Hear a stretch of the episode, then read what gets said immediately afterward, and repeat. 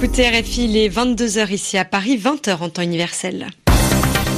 Fanny Blechner. Bonsoir et bienvenue dans ce journal en français facile présenté avec Zéphirin Quadio. Bonsoir Zéphirin. Bonsoir Fanny, bonsoir à tous. À la une de l'actualité, les élections présidentielles au Mali, c'était aujourd'hui le second tour. On attend les résultats dans quelques jours. Le président d'un bureau de vote a été tué par des hommes armés. Nous parlerons également des États-Unis. Un rassemblement de plusieurs centaines de néo-nazis est prévu à Washington. Ils seront environ 400 dans quelques heures devant la Maison Blanche, un an après les incidents meurtriers de Charlottesville. Après 20 ans de négociations, un accord a été trouvé sur le statut de la mer Caspienne. Ces richesses seront partagées entre les cinq pays qui l'abordent, la Russie, l'Azerbaïdjan, l'Iran, le Kazakhstan et le Turkménistan. Le gouvernement français veut encourager le recyclage du plastique. À partir de l'an prochain, les produits fabriqués dans cette matière, s'ils ne sont pas recyclés, coûteront plus cher. Le journal. Le journal. En français facile. Les électeurs maliens votaient aujourd'hui pour le second tour de l'élection présidentielle. Ils ont dû choisir entre Ibrahim Boubacar Keïta et Soumaïla Sissé. Les bureaux de vote sont maintenant fermés. On ne connaîtra pas les résultats avant plusieurs jours, mais la journée a été marquée par l'assassinat du président d'un bureau de vote. Cela s'est passé au nord du pays, plus précisément au sud-ouest de Tombouctou, à Orkadia. L'information a été confirmée par le ministère de la Défense, mais aussi par le chef du village, Ousmane Touré. Selon lui, il s'agirait de trois ou quatre djihadistes. Il affirme qu'aucune force de l'ordre ne s'est déplacée pour sécuriser le scrutin. Écoutez. Ça s'est passé aux environs de 13h30. Des présumés djihadistes ont fait irruption dans la salle de vote à l'école. Ils ont mis au les gens, des votants et des agents électoraux. Donc, ils ont molesté tout le monde. Le président du bureau de vote numéro 2, un jeune d'une trentaine d'années, lui, il a tenté de s'évader, il a tenté de fuir, sortir. Et c'est là qu'on l'a tiré. On l'a battu froidement. Ils ont brûlé le matériel, les urnes, les papiers, tout ce qu'ils ont a été brûlé. Ils ont laissé le corps en place. Et ils sont partis vers un village voisin, à Rumde. Là également, ils ont trouvé les agents, mais ils les ont menacés, ils n'ont rien fait. Il y a quelques bureaux qui ont été menacés. Les autres ont appris l'information, ils ont pris peur et les présidents des bureaux de vote sont repliés avant l'heure. Certains n'ont même pas fait le décompte. Tout ça dans le cercle de Niafunke. C'est une même bande. Et ils n'ont jamais reçu une opposition quelconque. Nous n'avons jamais vu une armée arriver en patrouille ou quoi que ce soit. Un propos recueilli par Jeanne Richard. Le ministère de la Défense indique aussi que du matériel électoral a été volé à Dianoulé. C'est dans le centre du Mali. En Afghanistan, la situation est toujours incertaine dans la ville de Razni. Le gouvernement avait assuré en avoir repris le contrôle, les talibans aussi. Ils sont entrés jeudi soir dans cette ville à deux heures de Kaboul. Aujourd'hui, de nouveaux combats ont éclaté et les forces américaines y participent. Elles ont mené au moins dix frappes aériennes ce dimanche.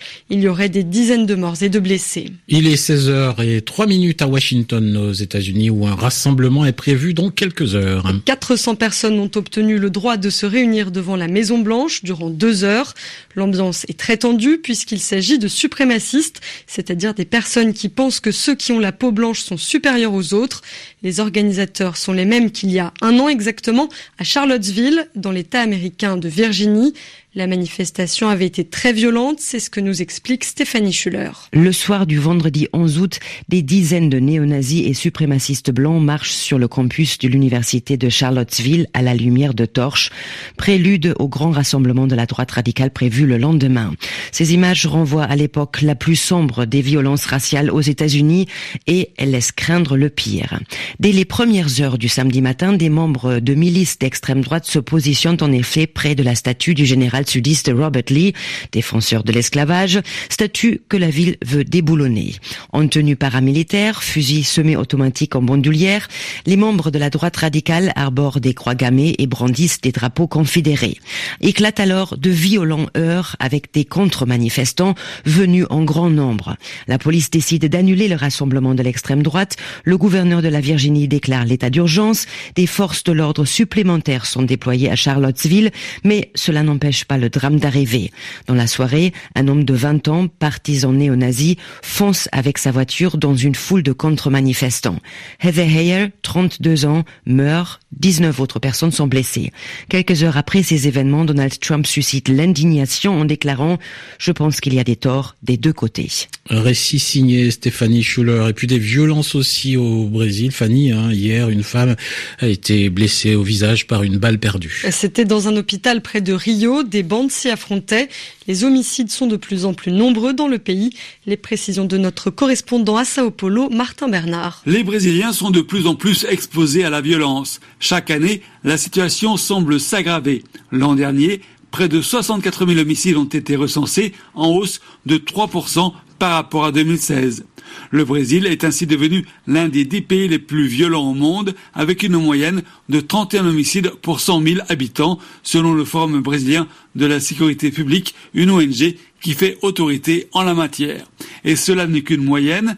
La situation dans certains États pauvres de la région nord-est ou du nord est bien pire, avec des pointes à 68 homicides pour 100 000 habitants, alors que la moyenne mondiale n'est que de 7,5 pour 100 000.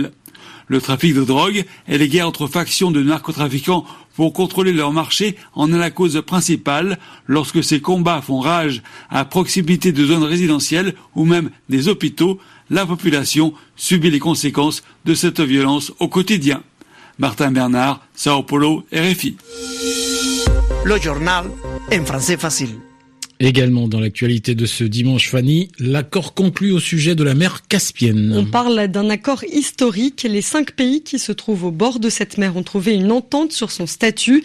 La Russie, l'Azerbaïdjan, l'Iran, le Kazakhstan et le Turkménistan négociaient depuis plus de 20 ans. Plusieurs secteurs économiques étaient en jeu, le pétrole, le gaz et le caviar. Ils pourront désormais se partager ces ressources. Et puis une nouvelle manifestation a eu lieu aujourd'hui en Roumanie. C'était à Bucarest, la capitale. Pour le troisième soir de suite, des milliers de personnes sont descendues dans la rue. Elles protestent contre le gouvernement, elles l'accusent de corruption et demandent sa démission. Il y avait moins de monde ce dimanche. Pendant la manifestation de vendredi, plus de 450 personnes avaient été blessées. Stéphanie, nous allons parler maintenant d'une publicité qui fait polémique. La marque américaine de vêtements Gap a publié une vidéo pour la rentrée des classes. On y voit une petite fille d'une dizaine d'années. Elle porte le voile islamique. Depuis, les réactions se multiplient, notamment sur les réseaux sociaux. Plusieurs personnalités politiques françaises appellent à boycotter la marque, Francine Quentin. La vidéo a été réalisée aux États-Unis avec les enfants d'une école primaire de Harlem. La marque affirme vouloir célébrer les différences. Mais en France, la petite fille arborant un voile islamique bleu jean n'est pas passée inaperçue. Sur Twitter, l'indignation s'est exprimée et une pétition appelant à boycotter la marque a été lancée. Selon le quotidien Le Parisien, elle a rapidement rassemblé plus de 5000 signatures. Côté politique, Aurore Berger, députée La République en marche, s'associe à cet appel jugeant l'argument commercial écœurant. Même réaction chez sa collègue députée La République en marche, Anne-Christine Lang. Porte-parole de Les Républicains, Lydia Guirous dénonce une soumission de Gap à l'islamisme. On note pour l'instant l'absence de réaction masculine. Probablement informée du caractère brûlant de cette question en France, où le voile est interdit à l'école publique, la vidéo destinée au site Gap France noie la petite fille voilée dans la masse des autres enfants et on la remarque à peine. Francine, Quentin et puis en France toujours, le gouvernement veut encourager le recyclage du plastique. Pour cela, un système sera mis en place l'an prochain. Les consommateurs paieront plus cher s'ils achètent un produit fabriqué en plastique non recyclé. L'annonce a été faite par la secrétaire d'État française à la transition écologique et solidaire. L'objectif est de généraliser le recyclage du plastique. Lors de sa campagne, le président français Emmanuel Macron avait promis d'arriver à 100% de recyclage des plastiques d'ici 2025. Actuellement, on est environ à 25%. Et puis Fanny, hein, les pilotes d'Air France menacent d'un nouveau mouvement social. Le futur président de la compagnie aérienne devra reprendre la négociation sur les salaires. Le président du principal syndicat de pilotes prévient que sinon il y aura 15 jours de grève. Le patron Jean-Marc Janaillac est parti début mai pour attirer les candidatures, Air France a décidé de tripler le salaire du futur président. Enfin, on a appris aujourd'hui le décès de l'écrivain britannique V.S. Naipaul. Il avait 85 ans et avait obtenu le prix Nobel de littérature en 2001. Il était qualifié d'écrivain cosmopolite. Il a écrit plus de 30 ouvrages, notamment son autobiographie Une maison pour Monsieur Bissois. Voilà pour le journal en français facile.